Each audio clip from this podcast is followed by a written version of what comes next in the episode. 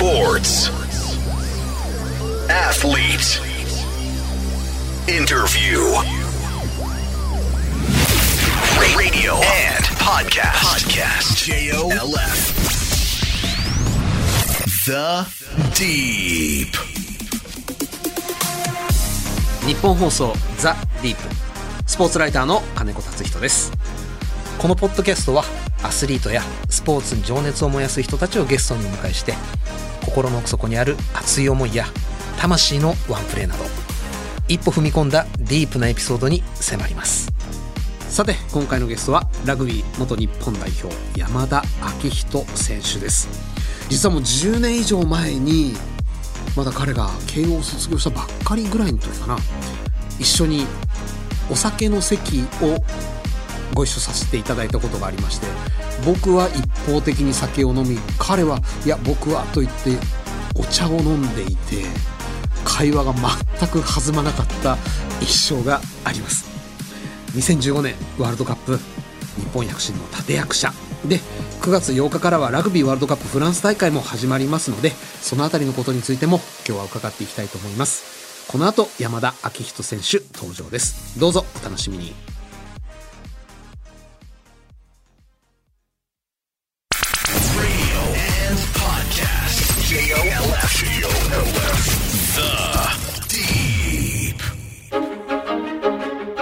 山田昭仁選手は1985年福岡県生まれ。5歳からラグビーを始め小倉高校から慶応大学を経てホンダパナソニック NTT コミュニケーションズや海外クラブなどでプレー。トップリーグや海外のチームでも華麗なプレーでトライを量産。2013年に日本代表初キャップを獲得。日本屈指のトライゲッターとして活躍し2015年のワールドカップイングランド大会では忍者トライで名を馳せました2022年地元福岡の九州電力九電ボルテクスに入団リーグワンの3部にあたるディビジョン3から見事昇格を果たしました The Deep. 改めましてスポーツライターの金子達人ですそれではゲストをご紹介しましょうラグビー元日本代表で九州電力九電ボルテックス所属山田昭仁選手ですよろしくお願いいたしますよろしくお願いします。ご無沙汰なんですけれど覚えてなかったでしょう？全覚然え覚えておりませんでした。はいはい。もう10年以上ひょっとしたら一回り12年前そうですよね。そぐらいですよねことですよね。なんかあの私がアメリカンフットボールを挑戦させていただいた時期とおっしゃってましたもんね。はい十何年も前ですね。ラグビーで日本代表を目指しつつアメリカンフットボールそ目指すうそう。無茶な同級生がいるんで会ってくれってマネージメント事務所の人から言わ友れて達にね、はい、大学のキャンパスの友達で、はい SFC の SFC のはい。で、えー全くお酒を飲まない山田さんを前に僕が一人カッパンカッパン日本酒やっつけてて何を話したのか1ミリも覚えてないとよかったですね。お互い覚えてなくて。ちょっとあの次元は違いますけどね お互い覚えてなくてよかったです。でもそこからですよ人生いろいろ山田さんは動きましたよねいやなんで多分ですけど今思うにその時金子さんに僕がこういろいろ相談させていただいた結果今があるんじゃないかなと覚えてないのに？いやでも今日スタジオ入ってきてちょっとびっくりしたのは、はい。あの時お会いした山田さんっていうのは、はい。自信はあるんだけれども、はい。まだこう不安うんそうですね。が目にいっぱいこう浮かんでたというか。いやいやだったと思います。で好奇心もすごい旺盛だった。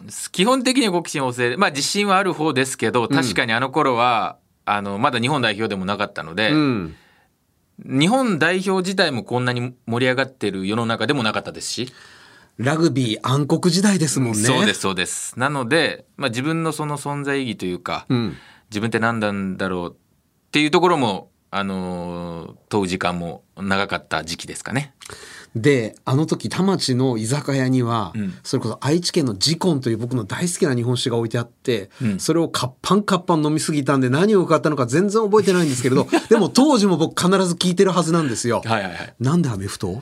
あ、それやりたかったから。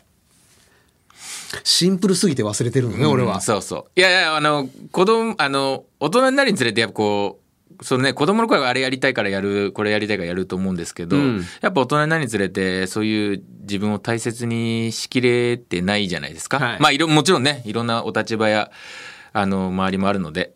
なんですが、まあ、幸いそういう環境が整ったので、うんまあ、それちょっと自分がチャレンジさせていただこうと。うん。まあでもその時に一番のストーリーとか物語がですね当時のあのエディ・ジョーンズ監督はい。すごく怖くて有名なんですけど、うん。皆さんもご存知かもしれませんけどあの相談させてもらったんですもう一応ね日本代表の監督なので、あの私まだこう練習生みたいな身ですけど、ん。あのアメリカンフットボールやりたいんですと。うん。大丈夫ですかって言ったら本当めちゃくちゃ怒られるかと思ったんですけど、うん。いやお前がラグビーを真剣にやるやるなら何をやってもいいって。怖ーしびれたーと思って。痺れるなぁうわもうこれついていきたくなるねーと思って。これあの、いい悪いじゃなくて、なかなか日本人の指導者だとその答え返ってこないですよね。いや、だと思いますよね。当時なんてもっとね、十、何年も前だと。まだ大谷さん誰も知らないし。知らない知らない。その後の、前、ちょっと言うと、三浦和さんの二刀流もね、まだまだでしたし、フットボールと、そうそう。いや、本当に、あのー本当当時の監督には感謝してますね。うん。そもそもなんでアメフトに興味持ったんですか？ラグビーやってる人が。あの、トレーニングをずっとし重ね、あの、昔からやってったんですよね、学生時代から。はいまあ、その時に、フットボールの選手も多くて、うん。であのこうまあラグビーとフットボールちちょっと近しい感じもあるんで、まあいろんな話もしてまあ楽しかったんですねフットボールの選手と、まあ、いわゆる友達とかトレーニング仲間が。でそのあ楽しいスポーツだなと思いながらもまあ僕もラグビーのプロに足踏み込んだんで、うんなかなかチャンスなかったんですけどまあえっ、といやチャンスがあるんでちょっとやってみようということで。ああ外から眺めてると、こう、ラグビーをやってる人の匂いと、アメリカンフットボールをやってる人の匂い、学生時代の匂いって、全くこう、水と油というか、うんまるで合わない気がしたんですが、全然平気でした？うん、いや、あのね、あのー全然平気でしたし、うん。まあ僕がね、ずっとこう、ラグビー畑にいて、アメフトがね、短かったからかわかんないですけど、アメフトのみんなの方がめちゃくちゃ楽しいです。いやぶっ飛んでます。ぶあ、飛んでっる。飛んでますね。面白い。うんだから一緒に銭湯とか行っても、んもう気づいたらちょっと何時間も経っちゃってたり。うん。うんする時期あの練習の時ねありましたしいやすごく非常にいい経験させてもらいましたまた名門大学のラグビー部って、まあ大学によって違うんでしょうけれど、宗教的な色合いというか、いや慶応のラグビー部ですよね。もうめちゃくちゃきついですね、ん。もうなんでしょうね。だから僕夏合宿は行ってませんもんね。あれ？うん。そんなこと許さ許されてたんですか？いや許されたか許されてないかちょっと分かんないんですけど僕は言ってなかった。自由だないやなんかねそれよりももっと壮大な夢があったんですよ。おう。ねあのーまあもちろんこうどうしたらこう慶応のラグビー部が大学選手権日本一になれるかみたいな、まあ一応最最終ターゲットじゃないですか。うん。でずーっと確か1個、まあ、優勝したのは100周年ぐらいでだいぶ前なんですよね。うんでじゃあそうするには自分自身がやっぱ一番レベルアップしないといけないと。うんだから僕自身がこのチームを、まあ、支えていきたいね。ちょっと言葉かっこよく言うと。まあそんな思いからじゃあどうやったらレベルアップできるのかってなった時にいやこれはあの日本にいてもダメだと。でその時オーストラリアに留学して、うん。まあもちろん英語も喋って、あなんかこう、後々はこうグローバルな世界で活躍できる選手、人間になりたい。まあ選手というかね、まだ職業まだ定まってないんで。まあ人間になりたいっていうところから、まあ自分のそういう、えーまあ目標を達成しに行ってたら、夏合宿に行けなかったっていうところですねなるほど行かなかったじゃないね。行けなかった。っていう。まあでもよくそれ許されましたね、本当に。確かに。だから本当あの、当時の監督の皆さんには感謝しかないね。うわーうん。ちょっと待って、そもそも論になってしまうんですけれど、はい。高校卒業する段階ではい、選択肢はいくつあったんですか？大学の。いやいや、あの、いや結構ありましたよ。結構ありましたけど、うんいくつつ日本大学行くよつもりなくていまあその段階で？早く海外の大学行きたかったんですよ、まあ、海外の大学で海外に出たかった日本出たかったでももうちょっと時間を遡ると小倉高、まあ、小倉高校っていう、まあ、北九州の、まあ、いわゆる進学校卒業なんですけれど、まあ、そこを在学中にもう辞めたかったんですよ。で あのもちろんラグビーもで英語はちょっとだいぶ好きだったので、なんか英語とラグビー当時はイギリスみたいなイメージしかなくて、ん。ちょイギリスでラグビーと英語と勉強と頑張りたいんですみたいな相談も高2ぐらいの時に担任の先生にさせてもらったりして。うん。じゃあなんかやっぱ進学あるある昔もあるそんなのお前は逃げる逃げだみたいになってかなって。特に九州だと。そうね。いやまあどっちかと攻めてる本なんだけど思いながら。まあまあいいよいいよとお前、うん、君たちには分かんないかなとか思いながら。うわー。まあまあ高校生活を送るわけですよ。ん。でもやっぱこうねそのやっぱ早くまあ次、まあ、いわゆる勉学のステージ行くと大学ってなるんで高校卒業したタイミングでちょっと行きたいなみたいな話を思ってたぐらいっていうかまあ思ってたんですけどまああの最初が最初どこだったかな？早稲田だったかな、うん。早稲田も断ったんですよ。ほう。い行かないよって言って。ほう。でなんか慶応ぜひってなったんで、うん。まあ、じゃあちょっと受けるだけ受けるかと。ちょっと待った。そこの W と K の違いは何何ですか？いやわかりません。当時の山田君はなんか飛んでるなぁ。違いをなんか思ったんでしょいろいろ。多分だって学校の先生はいわゆる宮廷ん。行かせたがる学校ですよね、うん。そうですね。東京の私立。うん。それは二の次三の次な学校でしょう。ん。まあなんかなんかもう、まあ、ラグビーもずっとやってたんで、ん。まあ、ラグビーも中心にやっていくのかなみたいなところをまあ学校は理解してくれてて、ううん。まあでもまあ僕もそんな、えーまあ、慶応に行きたくなかったっていうわけじゃないんだけど、うん。まあ、海外に早く海日本出たかったんですよね。うん。でちょっとまあ慶応落ち落ちたら行こうと思ってたんです。あの話がねどんどんどんどん遡っていく形になっちゃうんですけれど。なんかみどんどんねこう向こうに行きたいのに戻ってっちゃうんですね。うん。ちょっと戻らざるを得ないこれは。その海外への憧れのきっかけは？えーいやあのーもっともっとまあ年が離れた姉が2人いるんですけど彼女らがずっと可愛い弟にですね、うんあのーえーこれからは英語の時代だとか英語は大事だよみたいなのずっと洗脳してきたんですよ。刷り込まれてるの刷ねり込まれてた。でまあ僕もずっと英語は勉強してて、うんなんかコンスピーチコンテストとかも優勝したりするぐらいお得意ー得意だったんですよ。まあ、英会話とかじゃなくスピーチコンテストこうやってこうディベートじゃないんだけどうんいうこう英語中心の生活だからへもう極端なこと言うと月金は英語土日がラグビーみたいな。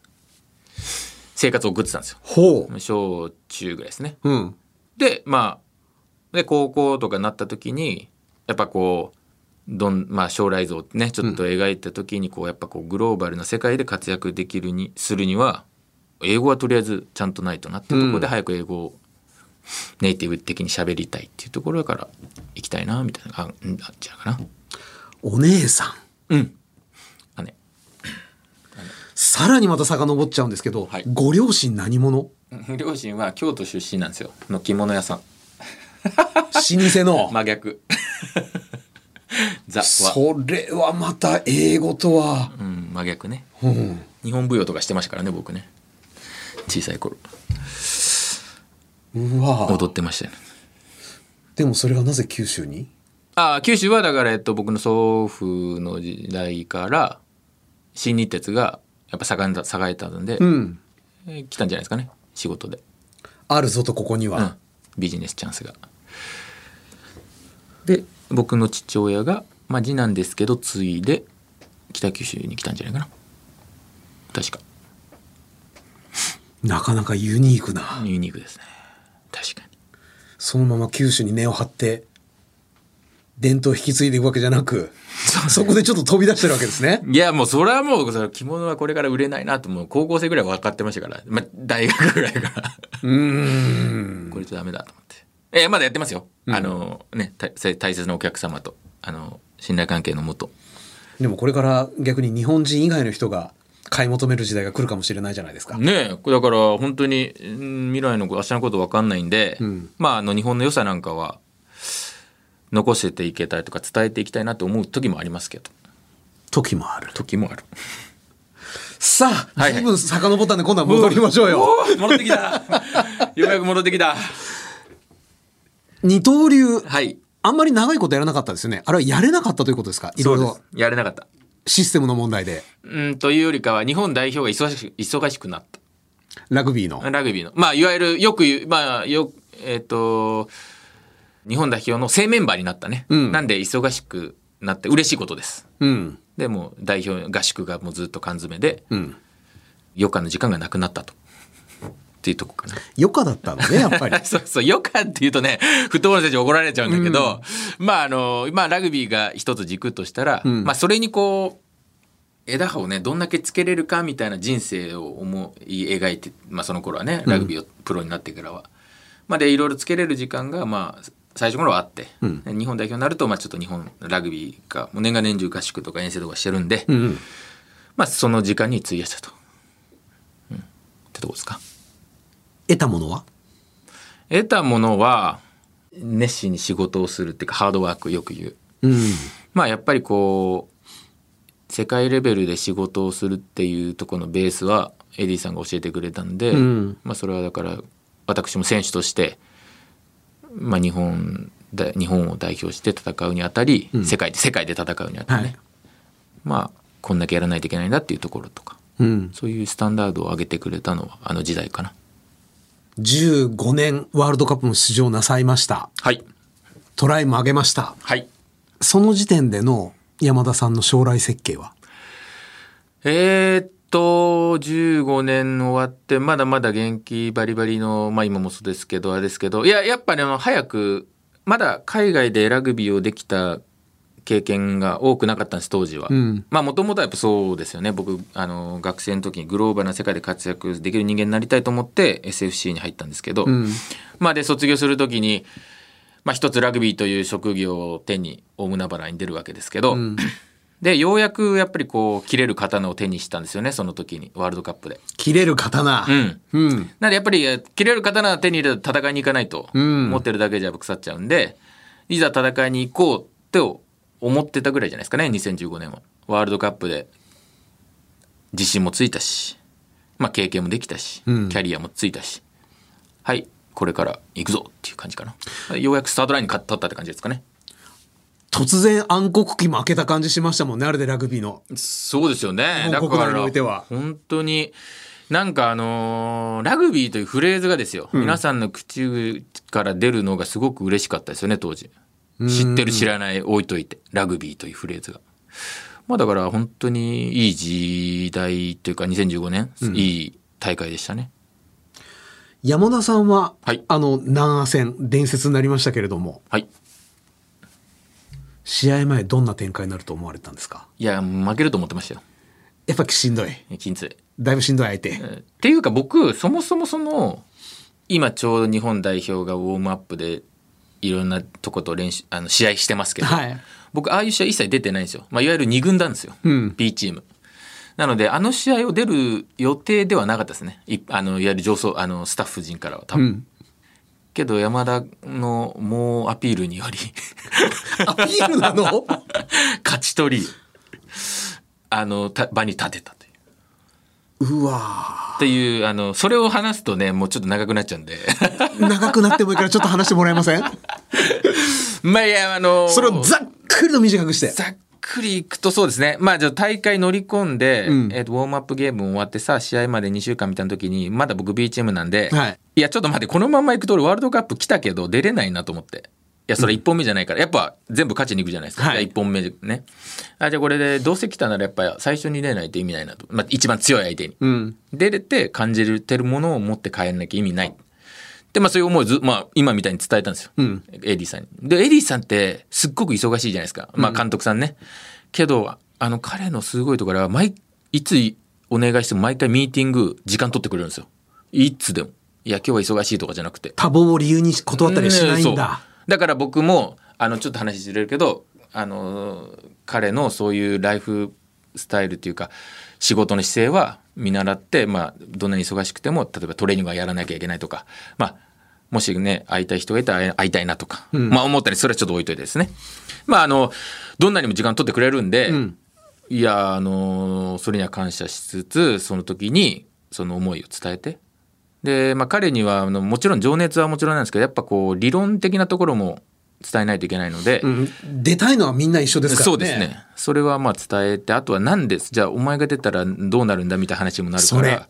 まあ僕は当時あの、この番組も田中文明、出演されてたかなとか思うんですけど、田中文明と仲良かったので、まあえっと19歳、10代ぐらいから一緒にラグビーやってて、まあ彼が一応中心選手でもあったんで、うん。私が出ると彼の良さも引き出せるよとか。彼なら僕の良さも引き出してくれるとか。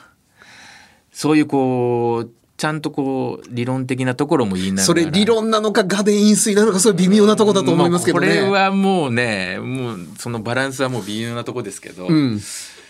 まあそんなこう結構毎日繰り返したり、うん。で実際のその田中文明も今日はミーティングに行ったのかとか、うん。僕にまだやっぱね行けてない。いや、まあ、なかなかやっぱ行きづらいじゃないですか監督にミーティングって、うん。うん。まあ日本人のねなかなか苦手な部分でもある。しかも2本目の選手。そうそうそう。相手は海外の方で、まあまあそれも田中文明はねあの日本で初めてのスーパーラグビープレーヤー、まあ、いわゆる野球でいう野茂さんですから、はい。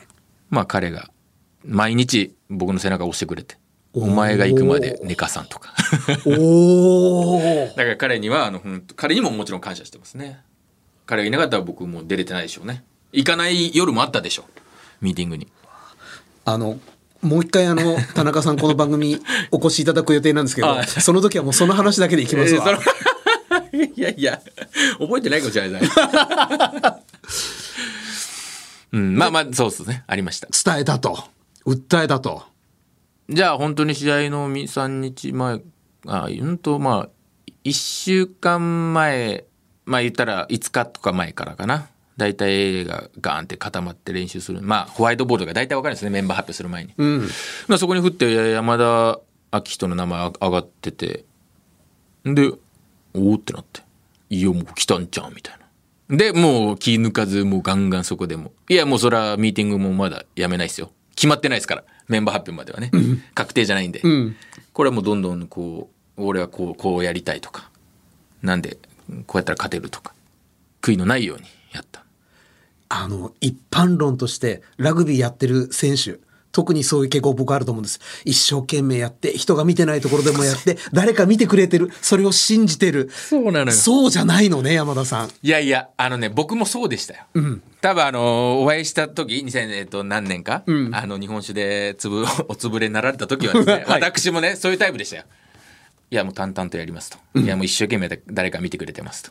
そんな感じ。そんな感じなんでしょ？正直ね、熱はうん全く感じなかった。そうそうそうそう。まあ、見せるのがダメとは言わませんけど、美徳じゃないですからね、日本において。ああ、慶応っぽいなと思ったの覚えてでしょ？る。ちょっとあれしてちょっとまあ愚直さがね欠けてる少ないというかまあうあの秘めてあるものは同じというか、うんあ変わらないんですけどまあ本当にそれをやっぱ全面的に出していくみたいなのがまあやっぱりこう僕も苦手なタイプだったんで、まあ、チャンスをこうやってグローバルな世界に出るとちょっとね逃しがちですよねそういう存在のタイプは。というか、逃す？逃しちゃう。いや、なんであのーちょっとこう、行ったり来たりするんですけど、ちびっこのみんなには、どんどんこう、アピールしてほしいですね。で、今って、時代が、もうちゃんと受け入れてくれるじゃないですか。大人の皆さんも、えー社会全体的にも。なんでこう、それに臆せず、どんどん自分の思思ったことをやりたいことは、発信していってほしいなっていうのがあります。どこで変わったんですか？スイッチを入れられず、見てください、見てください、信じてますだった 山田さんが、俺を見ろって、これはね、あの、出会い。出会い？今の奥様との出会い。嫁か。これね、まあよくいわゆるあるでしょあのパートナーが大事だみたいな話。うん。うん、それはある。まあ、こまたそのこのパターンでいくと、あのーまあ、彼女はアメリカ生まれ育ちなんですけど、うんまあ、日本もちょっと幼少期は過ごしてるんですけど、まあ、いわゆるメンタル考え方はアメリカ人か海外の方なんですね。うん。なんであの例えばエディさんのメールとか言葉なんかもこうニュアンス含め全部がこう分かるんですよね。読めるっていうんじゃない、もっと深いところまでわかるのね。読めるんですよ。その先も。うん。なのでじゃあそれにどうアプローチしたらいいかとかいうのも教えてもらったしで僕自身がそうやって自信がなくなった時もまあサポートもちろんしてくれたし、まあ、彼女はあのそういうそこの大学の専門でもあるんですけど実はそういう心理カウンセリングじゃないけど心理学の。まあそれも重なって本当にあの彼女の存在なかったらダメでしたからね。うわそれだからそのだから2010えーそのお会いした後ぐらいかな多分出会ったのはその彼女に。ーうん。で多分こうどんどんこう練習でも監督に自分をこう表現していった方がいいんじゃないっていう話をいただきました。そこがスイッチですか。ありますね。うんいや本当に。ーで、出たわけですよね。ワールドカップ、んはいはい出れました。よかった。ミーティングで記されただけじゃ終わらなかったんですね。うんそうですね。メンバー発表いただいて出れましたね。泣かなかったですか？いや、泣いてないと思いますね。泣いたかな泣いてないかないやーなんか泣きそうな感じするんだけどな、これ。そこまで本来、もともと自分にはできなかったことを乗り越えて、掴んだ夢の舞台でしょ。うん。泣いちゃう。確かに。泣き、いや、もしかしたら田中が、文明が泣いてたかもしれない。彼は泣く。彼は泣く。いや、あの、彼、あの、僕がファーストキャップの時も、僕、そう、ファーストキャップ取るのすごい時間かかったんですよ。で、まあ、いわゆるね、例えば19、例えば、えっと、同世代と五郎丸、皆さんもご存知、五郎丸なんかは、19ぐらいデビューしてるのかな、大学生。で、僕もずっと一緒の感じやってたんだけど、なかなかデビューでき僕デビューしたのに20、えっと、覚えてないですけど、6歳とか7歳ぐらいなんですよ。27ぐらいかな覚えてないけど。だいぶ時間かかりましたねえーかかったんですよ。で、その、えーファーストキャップのジャージもらうときは、まあ、エディさんずっとしごかれて、めちゃくちゃしごかれて、こう、ジャージ受けて、こう、ありがとうございますって振り向いたら、文明はもう一人号泣してて。それで俺それで僕がちょっと泣きかけ、泣きそうになったっていうっていうぐらい。まあ、涙のはそこらいかな。いい人だなそうそうそう、そんな、ありますけど。まあ、15年のその大会はまだね、そのなんか、あの、何も成し遂げてなかったですからね。まあ、発表していただいた時は。まあ、よし、やるかと。まあ、もちろんね、ちょっとね、あの、厳しいかなとか思う本音あったんですけど、んまあ、みんなもこう、結構、士気も上がってたんで、いうん。や、割とスムーズに試合に臨めました。勝ったその日はどう過ごされた方ですか？その日は後輩の木津武史っていうのが、まあ当時いた最近なんか引退を発表されたんですけど、まあ、仲良くて彼もそのご家族で来られてたんで、まあ、僕も妻のローラといたんで2家族で。どっかコーヒー飲み行ったかな？こっそりお酒を飲んだ組じゃないんですね。お酒飲んでないですね。いやみんな飲み行ったみんなもいましたね。いやいいと思いますけどね。あの時はね、うんあの時くらいは。あれはだって日本のスポーツ史に残るうん。一夜でしたからね。うん。いやもう世界と言っても過言じゃないじゃないですか。確かに。いやいや結構あるんですよ。僕そのそれから野生いや例えばそのまあバンコクでもあったしアメリカもあったかな。その2015年の話をするときに、ん。やっぱお酒の場でもめちゃくちゃ盛り上がって真面目なミーティングとかでもめっちゃ盛り上がって、ん。そのお前が出てたのかみたいな。それで話弾むことも多々あり、これはもうあよかったな、まあ、そういう時にでよかったなと思いますけどね。確かにもう世界のラグビーファンも一生忘れない試合ですもんね。い。や本当にそうまあそんなとこ関われて本当嬉しいですね。まだね、8年前の話までいやー、これ届くかね？これ今年まで来ますかね、これ？で、まだ8年前の話なのにお時間来ちゃったんですよ。はいはいはいはい。来週またじっくりお伺いしますけれども、えーお時間となりました。今日のゲストは、ラグビー元日本代表で、九州電力、九電ボルテックス所属、山田昭人選手でした。次回もよろしくお願いいたします。はい、よろしくお願いします。